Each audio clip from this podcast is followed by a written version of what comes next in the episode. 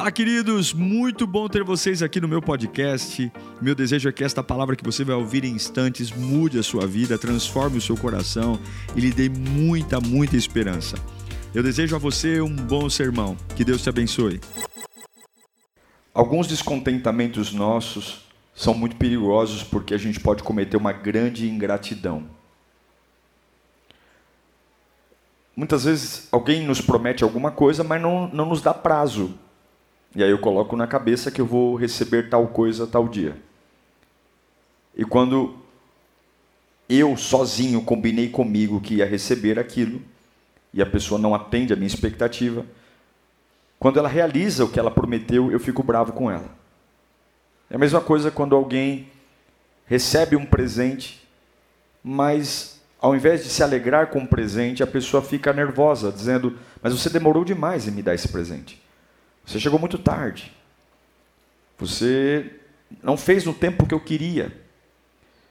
E algumas vezes essa incapacidade de se alegrar com o que está acontecendo, só pelo fato de não acontecer quando eu queria, nos torna ingratos. E a Bíblia diz que Deus não tolera esse tipo de ingratidão. Muito pelo contrário, ele pune.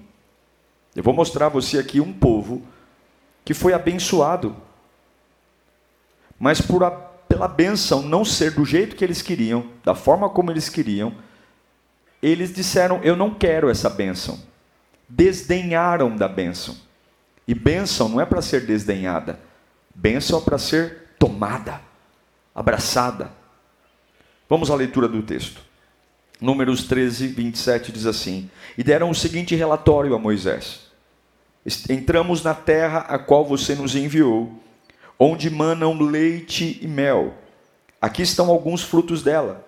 Mas o povo que lá vive é poderoso. E as cidades são fortificadas e muito grandes. Ah, também vimos descendentes de Enaque. Os amalequitas vivem no Neguebe. Os hititas, os jebuseus e os amorreus vivem na região montanhosa. Os cananeus vivem perto do mar e junto ao Jordão.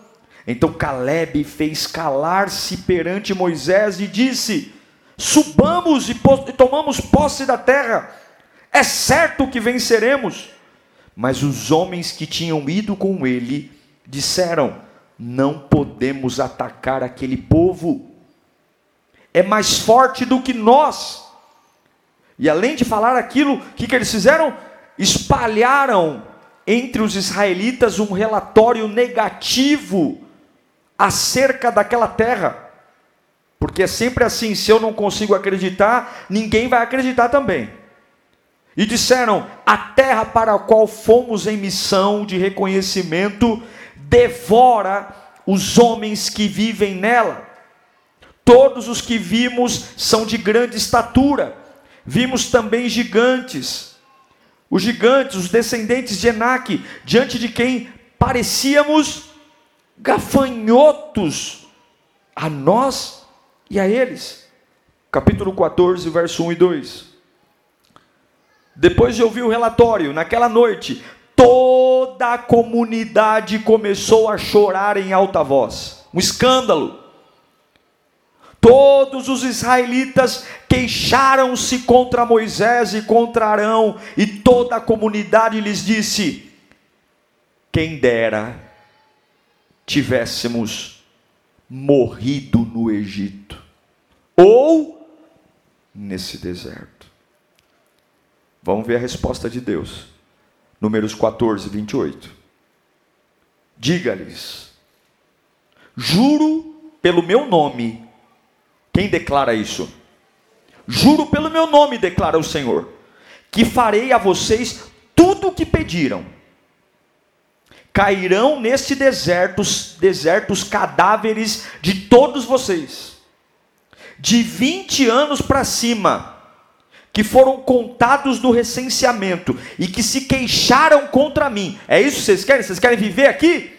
Então vocês vão cair, vão morrer aqui nenhum de vocês entrará na terra que com mão levantada jurei dar-lhes para sua habitação, exceto Caleb, filho de Jefoné, e Josué, filho de Num.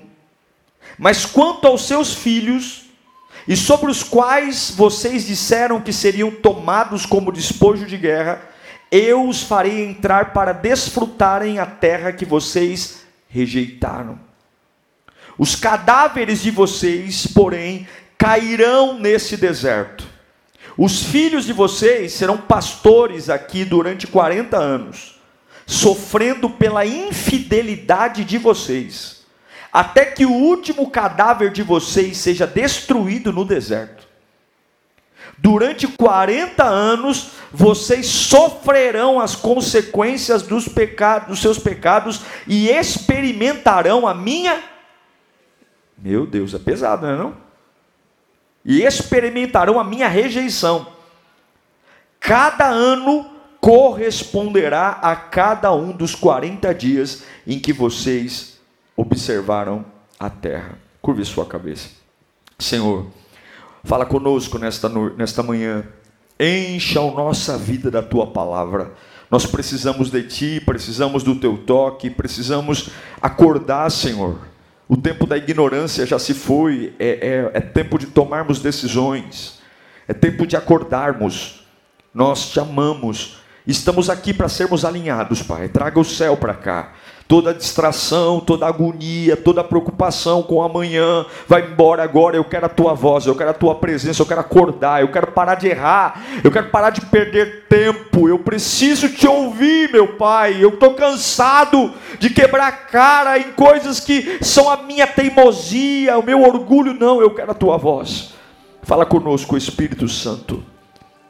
Deus está levantando um povo para quebrar o jugo do Egito.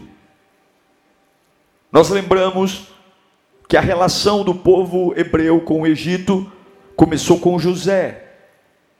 José, filho de Jacó. Lembra que ele foi traído pelos irmãos, jogado na cisterna, vendido como escravo. Onde ele vai parar? Ele vai parar no Egito. Lá no Egito, Deus o honra. Todo um processo de honra. E ele senta no trono do Egito. Abaixo de Faraó, quem manda é o José. Você lembra que lá, lá há uma, uma fome. A família de Jacó passa por uma fome e eles têm que descer ao Egito, porque o Egito tem suprimento. E quando os irmãos de, de José chegam no Egito, eles se deparam que o irmão deles, o irmão que eles venderam como escravo, o irmão, o irmão que eles mentiram para o pai que tinha sido morto, agora o irmão é quem manda. E José não só perdoa os irmãos, como ele tem o privilégio de ver o pai Jacó antes da sua morte. E aí José manda toda a família de Jacó vir para o Egito viver com ele. Os anos passam, José morre, Jacó morre, os irmãos de José vão morrendo, mas daquela família nasce uma nação morando dentro do Egito. A família de José, família de Jacó, dá origem aos hebreus. Eles começam como convidados, mas crescem, crescem, crescem. Os faraós vão passando, e agora aquela família se torna muito grande. E aí os, os faraós esquecem de José e diz: vamos escravizá-los. E eles ficam 400 anos sendo escravizados dentro do Egito. Depois de 400 anos, Deus levanta um homem chamado Moisés.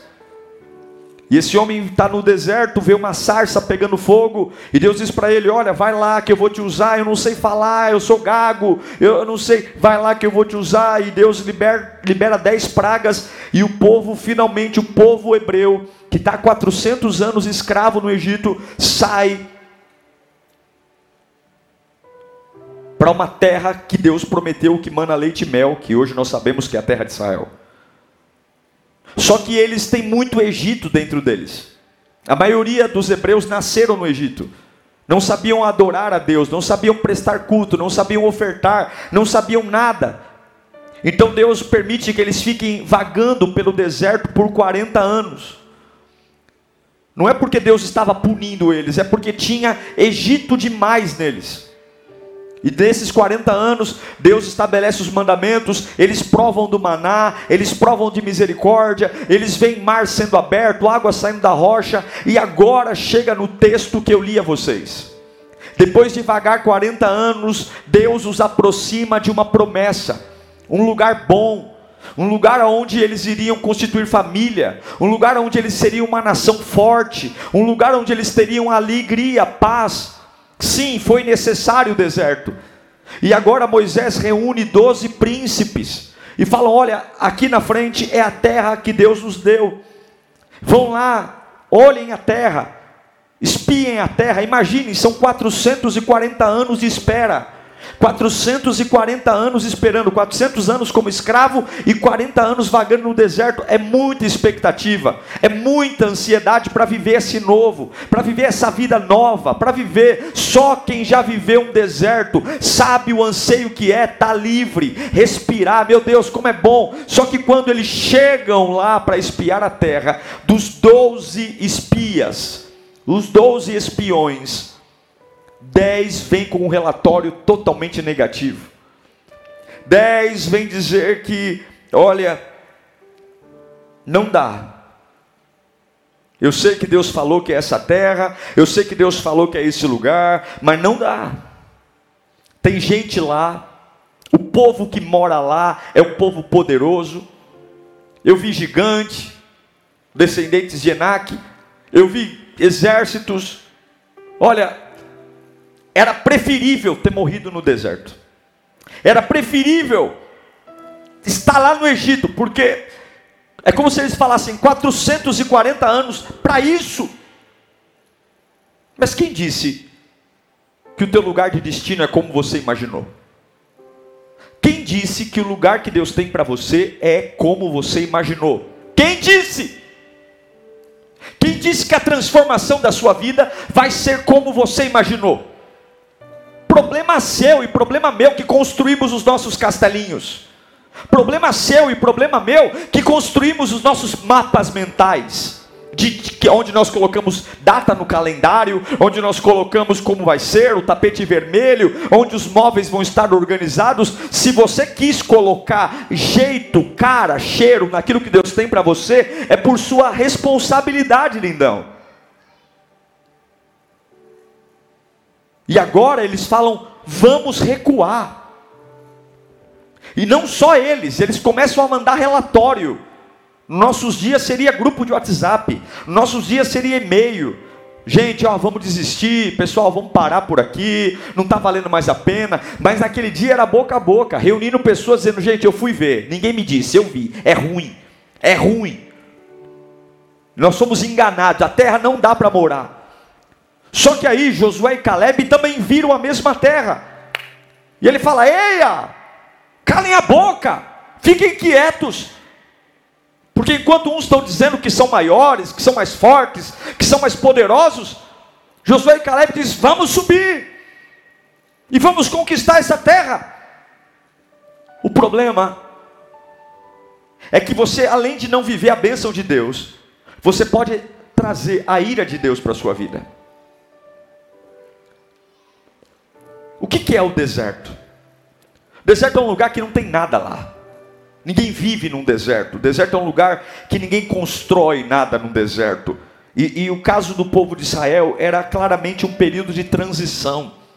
Essas fases ruins, elas são fases importantes, porque você vai ao médico porque sente dor você aprende a deixar de ser besta porque sofre. O sofrimento é uma bênção, o deserto é uma bênção. E a gente só vai entender o valor do deserto quando sai dele. Quando você está nele, você xinga ele, você não quer saber dele, você despreza ele. Mas quando você sai dele, você fala: Uau, como esse deserto me refinou, como eu aprendi. E é assim, nós só conseguimos dar valor para o deserto quando eu saio dele. Ninguém consegue entender o porquê de uma doença até que seja curado. Ninguém consegue entender o motivo de uma crise profissional até que saia da crise. E é assim.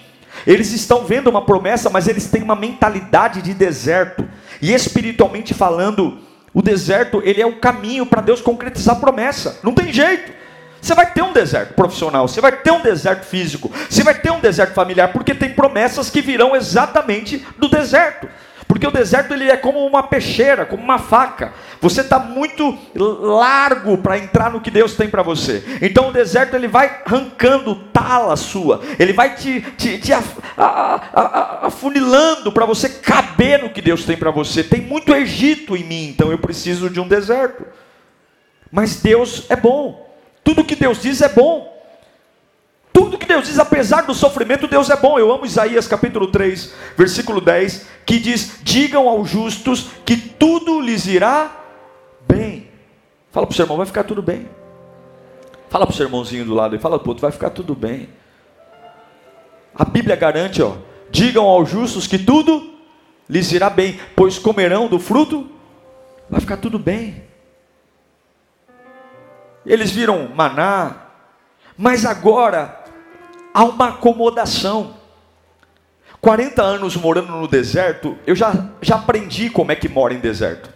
O problema é que a gente aprende a viver mal, a gente aprende a viver ruim, a gente aprende a viver com pouco, a gente aprende a viver com doença, a gente aprende a viver com loucura, a gente aprende a viver uma vida bagunçada, a gente aprende a viver tomando remédio, a gente se acomoda no deserto. Era para eu passar por ele, não era para eu morar nele, não era para eu me acostumar com ele, era para deixar ele cumprir o efeito dele em mim, arrancar o que não presta, arrancar a meninice da minha vida, arrancar a imaturidade, arrancar esse jeito meio inocente de acreditar em todo mundo. Era para o deserto me fazer um homem, uma mulher de Deus, para finalmente eu chegar num lugar de governo governo e não ser engambelado por ninguém, não ser feito de trouxa e de idiota por ninguém, mas entrar na terra e ao invés de ficar ali com crise existencial, não, agora eu vou construir, agora eu vou fazer minha casa, agora eu vou, eu vou cumprir. E como é que vai ser lá? Vai ser do mesmo jeito que foi até agora. No deserto Deus não me sustentou?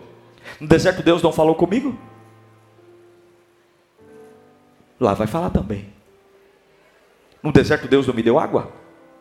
No deserto Deus não me deu comida? No deserto, inimigos também não se levantaram? E daí que tem inimigo? Irmão, todo lugar que Deus tem para você está ocupado. Porque todo lugar que Deus tem para você é um lugar de valor. Todo lugar que Deus tem para você é um lugar de guerra. Porque todo lugar que Deus tem para você tem tesouros lá. E não é só você que quer, o diabo também quer.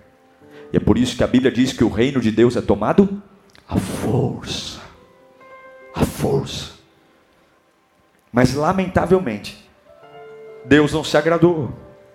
Porque o povo de Israel não entendeu nada do que eu estou ensinando para você aqui. Eles se acomodaram, dizendo: vamos então viver no deserto.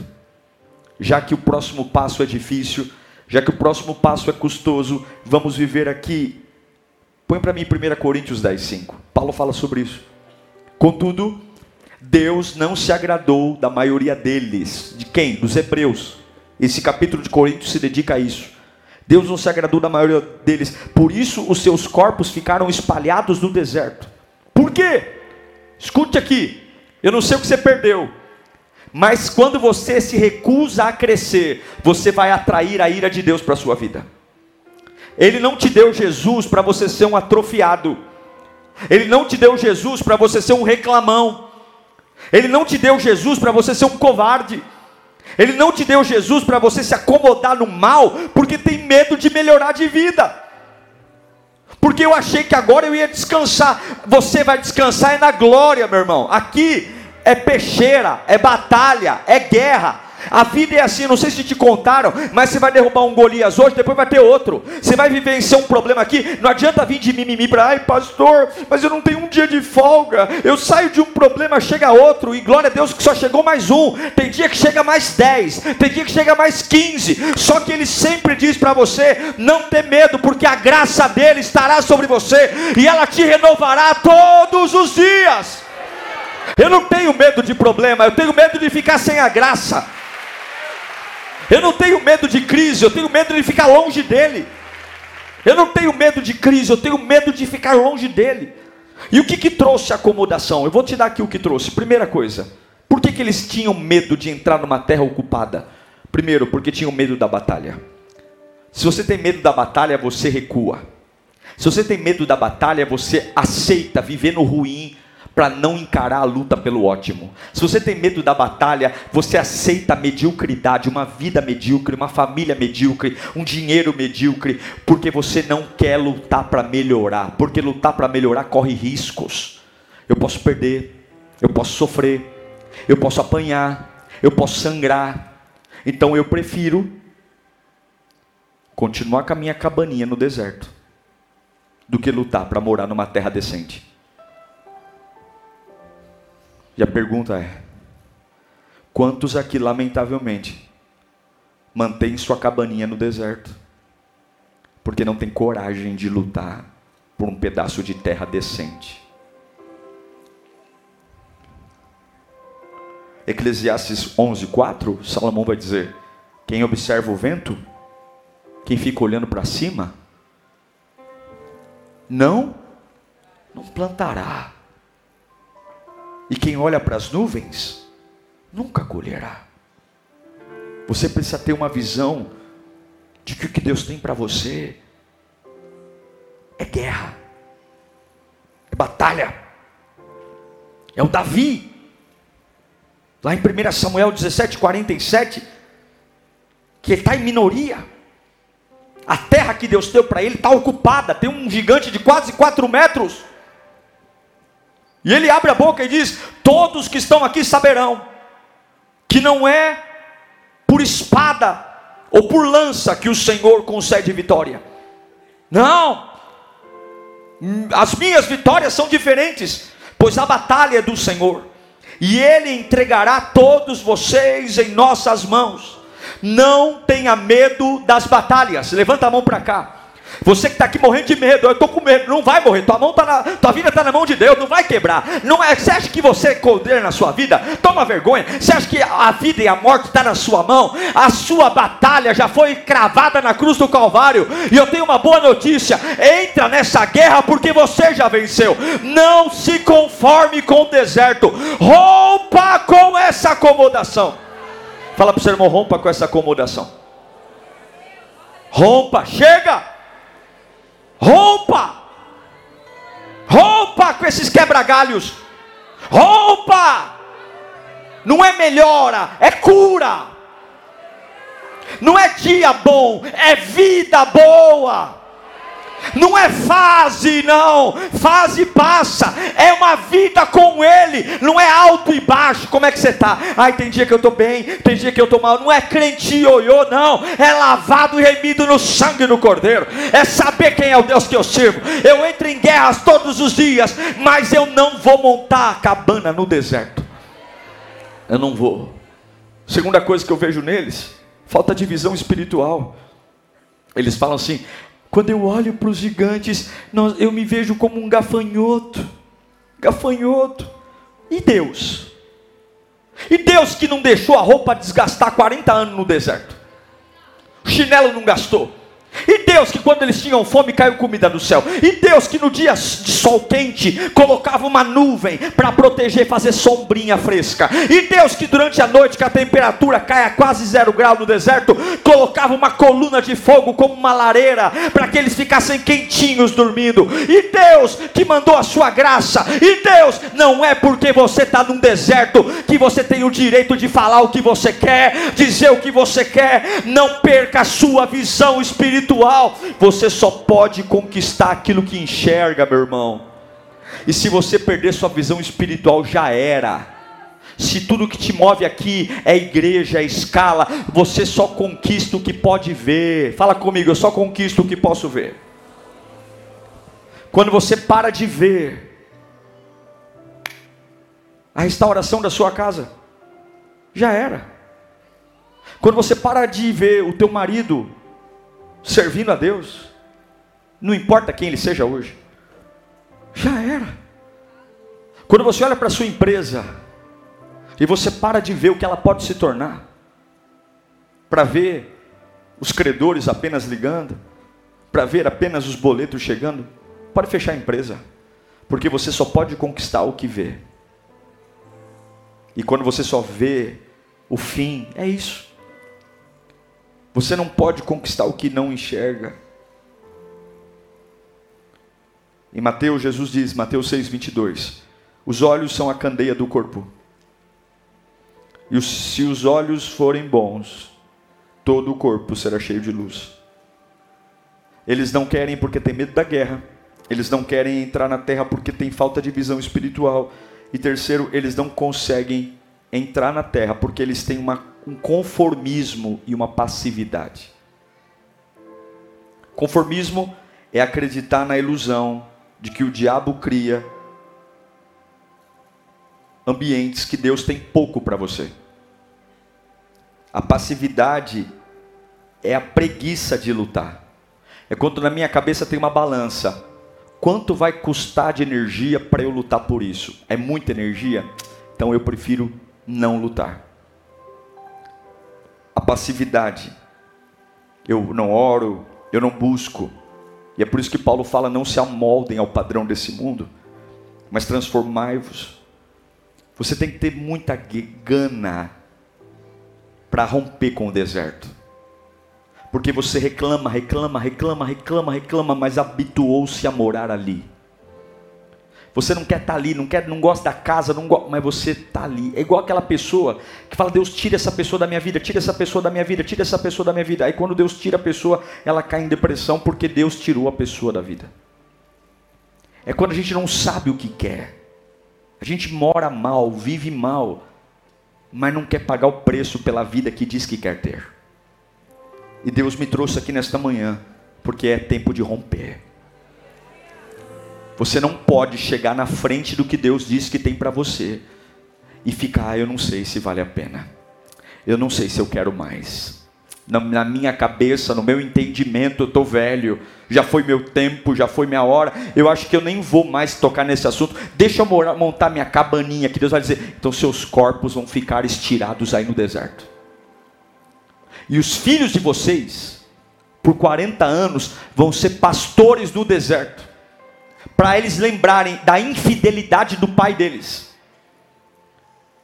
A sua covardia pode amaldiçoar seus filhos. A manutenção da desgraça pelo medo pode fazer o seu filho começar uma vida em desvantagem. Você que nem é pai ainda, você já vai colocar um filho no mundo em desvantagem. E o que significa romper? Quebrar laços de acomodação, discursos, conversas, desculpas, rasgar as vestes do deserto. Veste do deserto é uma, veste de terra prometida é outra, o clima muda. Eu não preciso usar a mesma roupa, é um novo ambiente é uma nova atmosfera. A roupa do deserto não serve mais. É despedaçar o jugo que me fazia ser uma pessoa pequena, medíocre. Conversas medíocres, ideias medíocres, assuntos medíocres. Mesquinho, pequeno, implicante por bobagem, chato, metódico enjoado, tomar força de ir contra o diabo e dizer: Eu vou viver o que Deus tem para mim. Fala comigo, é tempo de romper com o deserto. Chega.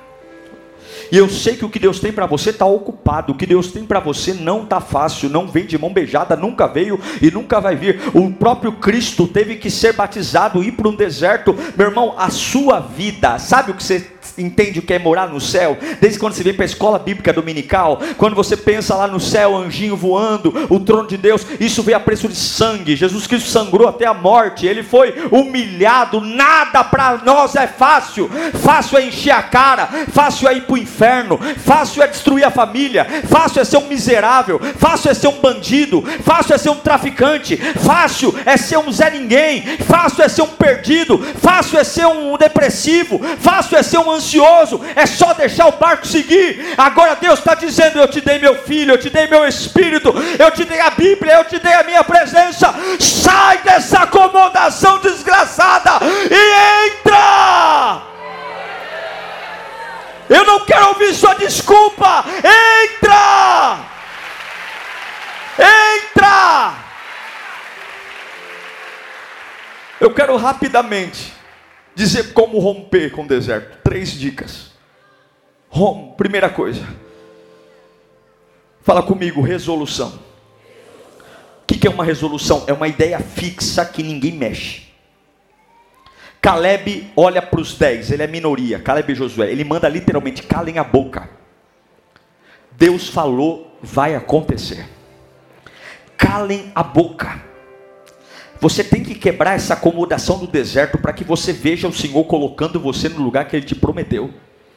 Você tem que mudar essa sua cabeça. O que, é resolução? É não ter crise mais naquilo que eu quero. É não ficar toda hora enchendo a paciência da tua família com crise de identidade. Você já está grandinho demais para andar como um bebê chorão. Você já ouviu palavra demais para andar como uma menina chorona. Você já cantou demais para viver como um, um, alguém que não sabe a verdade da vida. Jesus já se revelou para você. Você já provou do amor de Deus. Não dá para ficar tendo crise toda semana. Não dá para ficar toda hora, eu não sei, eu não sei. O que, que você quer? Beijinho?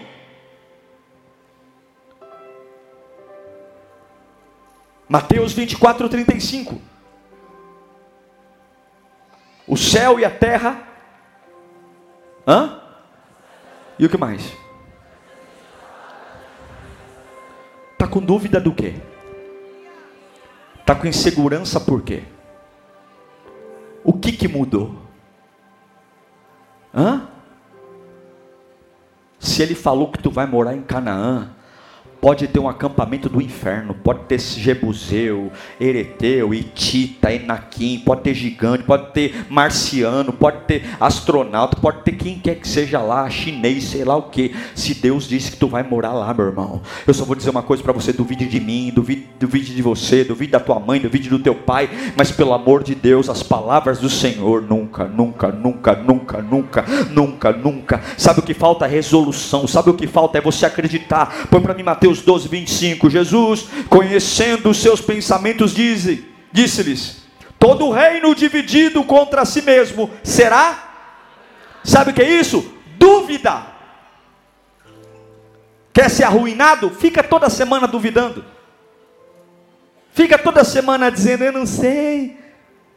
Todo o reino dividido contra si mesmo será arruinado, e toda cidade ou casa dividida contra si mesmo não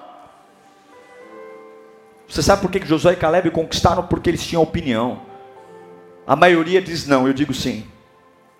É por isso que em Hebreus 10, 35, o autor dos Hebreus diz: Por isso não abram mão da confiança. Ela será ricamente. Hã? Opa! Vocês precisam perseverar de modo que quando tiverem feito a vontade de Deus, recebam o que ele prometeu. Levanta a mão para cá. Fala comigo, resolução. Bem alto, eu não vou negociar. Por pior que esteja, por pior cheiro que esteja, eu não vou negociar o que Deus tem para mim. Segunda característica, já estou indo para o fim. Segunda, Fala comigo, visão de futuro. Esses camaradas tinham visão de futuro. Você percebeu que quando Deus permitiu a entrada dos espias na terra, era a época de colheita das uvas. Eles trouxeram cachos, diz a Bíblia, que eles tinham que carregar os cachos das uvas no ombro. Não era uma uva, era quase uma uvinha, quase uma melancia. Eles tinham que carregar na, no ombro um cacho de uva. Deus permitiu estrategicamente que eles entrassem na terra. Está ocupada? Tá. Mas olha, é como se Deus falasse: olha como é que vai ser gostoso a vida de vocês aqui. Olha coisa maravilhosa tem aqui. E Josué e Caleb não enxergaram só os inimigos como viram, mas eles enxergaram os frutos. E só pode avançar quem vê fruto. Só consegue avançar. E o que é fruto? Fruto é futuro. Fruto é o que você enxerga depois de semear.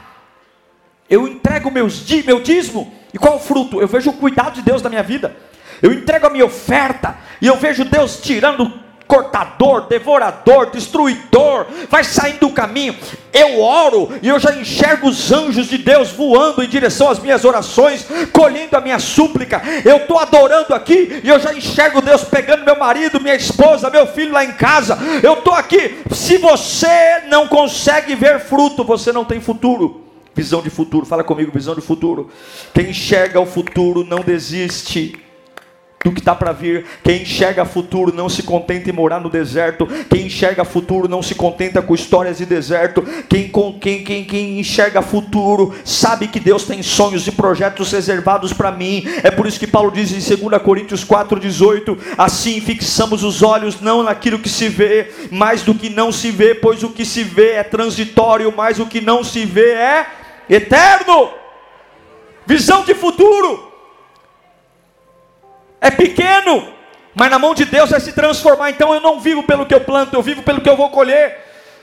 É só uma faculdade que eu estou cursando. Um dia eu estava fazendo faculdade e no primeiro dia de aula, meu professor disse para mim: se vocês esperarem cinco anos para falarem como economista, para andarem como economistas, para serem, vocês nunca serão. Vocês não entendem nada de economia ainda. É o primeiro dia, vocês não sabem nada. Mas quando vocês sentarem na carteira, quando pegarem o caderno, quando forem sair daqui, andem como aqueles que vocês querem ser. E eu quero liberar essa palavra que aquele professor disse que eu não entendo, porque isso é bíblico. Eu sei que tua casa não está ainda. Eu sei que você não é realizado profissionalmente ainda. Eu sei que tem um monte de coisa para resolver, mas vai sair desse culto não como alguém que vai morar no deserto, mas como alguém que está prestes a entrar numa nova jornada, como alguém que está prestes a entrar numa nova fase, porque eu não preciso ver para crer, eu preciso crer para ver. E o meu Deus está dizendo: desmancha a cabana, porque no deserto você não vai morar nunca. Nunca! Nunca mais! Não vai! Não vai! Não vai! Josué e Caleb, eles têm uma resolução. Josué e Caleb têm uma visão de futuro e último. Josué e Caleb têm ambição no espírito. Deus dá ao homem segundo o espírito do homem você vai receber o que o teu espírito está preparado para receber. Se você é pequeno e quer pouco, se você tem uma síndrome, e é por isso que a Bíblia diz que Deus rejeita o tímido, e o tímido não estou falando aqui de falar em público, mas a timidez de você simplesmente não colocar a cabeça para fora do casco e ousar quebrar, porque eu sei que todo mundo aqui nasceu numa família que tem uma bolha, e por que, que você está jogando essa responsabilidade para os teus filhos? Todo mundo aqui nasceu num lar, ou num bairro, ou numa faculdade que tem bolhas. E não tem nenhuma ambição de ser diferente, muito pelo contrário, tem gente que puxa o teu paletó para trás dizendo: olha, você está muito, você tá muito avançado, vai devagar porque a família não está preparada para isso. A família não está preparada para alguém que vence na vida desse tamanho. Vai devagar, está incomodando.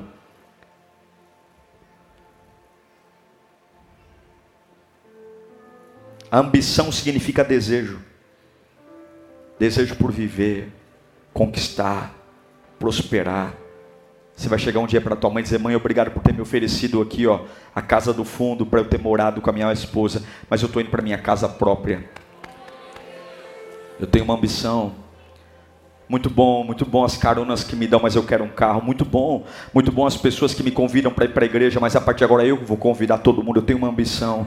Eu, eu não quero ser maior que ninguém. Eu quero servir a Deus, mas eu quero tudo que Ele tem para mim. Eu não quero deixar nada para trás. Eu não vou deixar nada. Eu não quero. Eu quero provar toda a alegria. Eu quero provar todo o poder. Eu quero provar toda a unção. Eu quero provar toda a alegria. Eu quero viajar. Eu quero conhecer lugares. Eu quero servir a Deus com intensidade. Eu quero ter uma casa feliz. Eu quero sentar na, na, na poltrona da minha sala e olhar para minha família família e dizer que família maravilhosa, como a gente se gosta, como é gostoso estar junto. Eu quero casar e quero ter uma esposa maravilhosa ao meu lado que me fortaleça no servir a Deus e eu fortaleço ela e é um do lado do outro. Eu quero ter uma vida profissional bem sucedida. Não precisa ser rico, não, Senhor, mas eu quero ter desejos de conseguir comprar tudo que eu quero. Eu não quero ser rico, não, mas eu quero, nada vai faltar. Você está dizendo, pastor, mas estou longe disso. Mas Deus está dizendo, começa a desejar, começa a desejar, começa a desejar, começa a desejar. Enxerga em mim aquele que vai te dar, enxerga na minha presença aquele que vai abrir o mar. A ambição te leva a romper com a acomodação, a, a ambição te leva a acordar mais cedo, a ambição te leva a dormir mais tarde, a ambição te leva a estudar, a ambição te leva a orar mais, a ambição te leva a largar um trono e ir para a cruz, por quê? Porque eu amo eles, eles não vão para o inferno.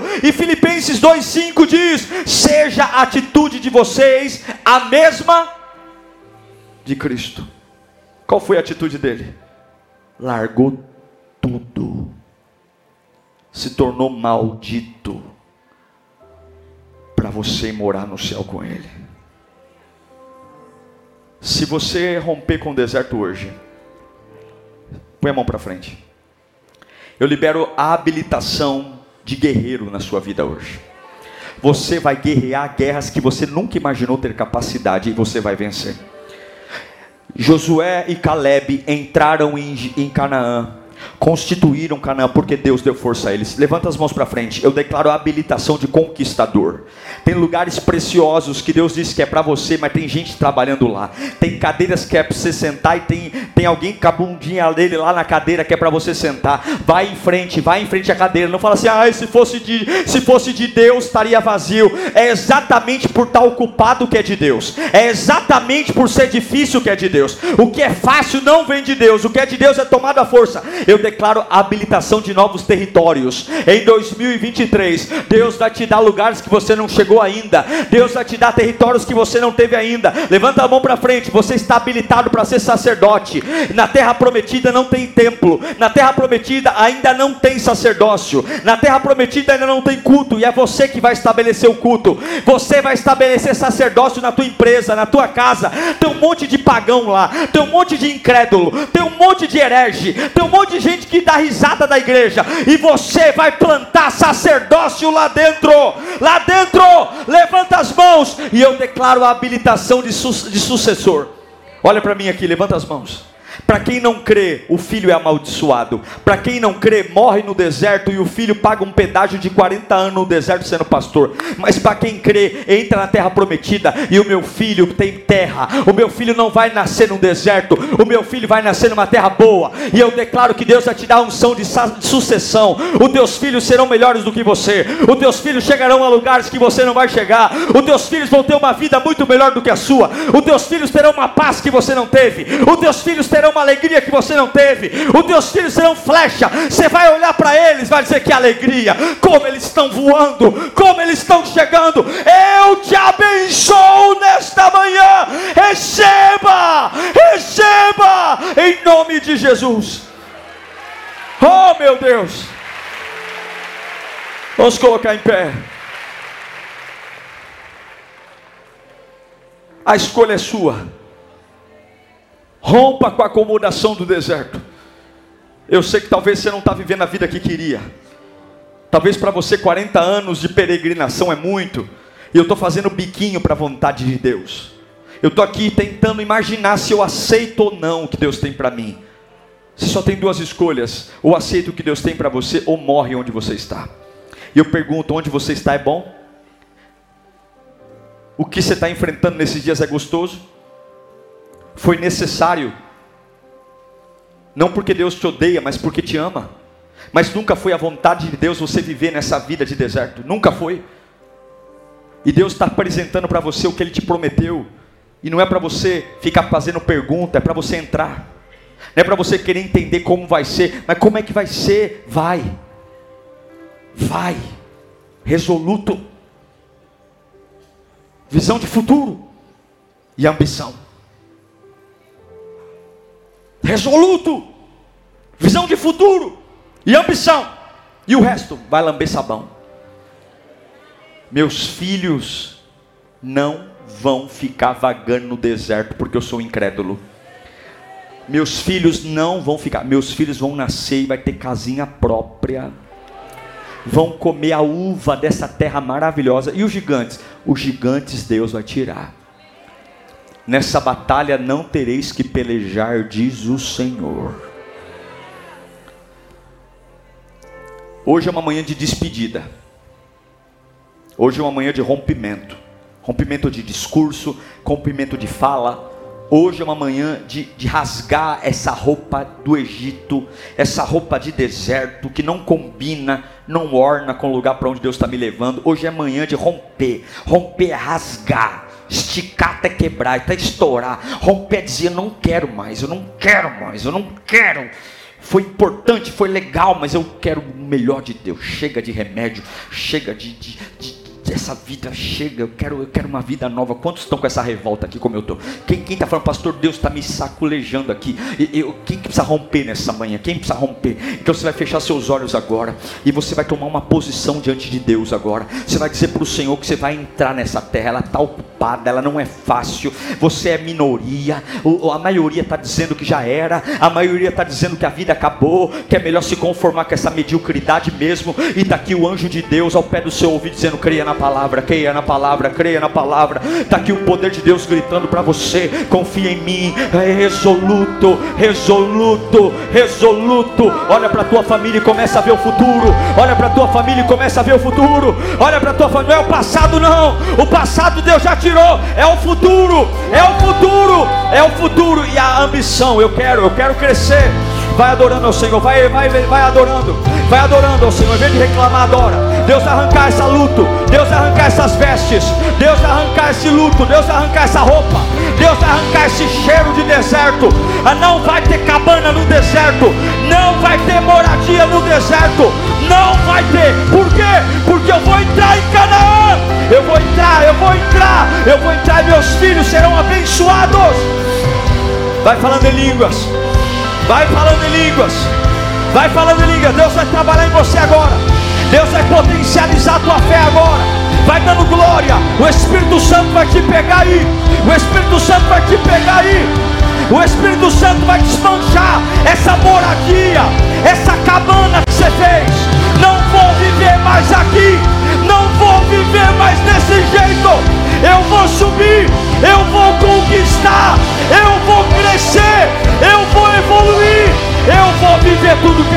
Mim, tudo, tudo, tudo, tudo, tudo, tudo, tudo, tudo, tudo, tudo que Ele tem para mim, tudo, tudo, tudo, tudo no meu corpo, tudo na minha alma, tudo no meu espírito, tudo, tudo, tudo, tudo, tudo no meu casamento, eu quero tudo, eu quero tudo que Ele tem para mim, eu quero tudo, eu quero tudo que Ele tem para mim, eu quero tudo, tudo, tudo, tudo, tudo, vai ficar nada sem usar, eu quero tudo, eu quero tudo que meu pai tem para mim. Eu não quero o que é do outro, eu não quero o que é do outro, eu quero o que é meu.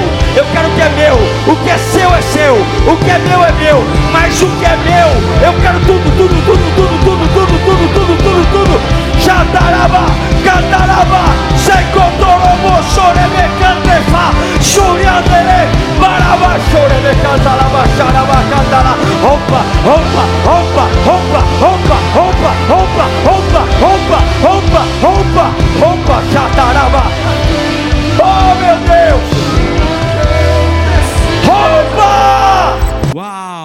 tenho certeza que Deus falou com você. Tenho certeza que depois desta palavra a sua vida não é mais a mesma. Peço que você também me acompanhe nas minhas redes sociais: Instagram, Facebook YouTube. Me siga em Diego Menin. Que Deus te abençoe.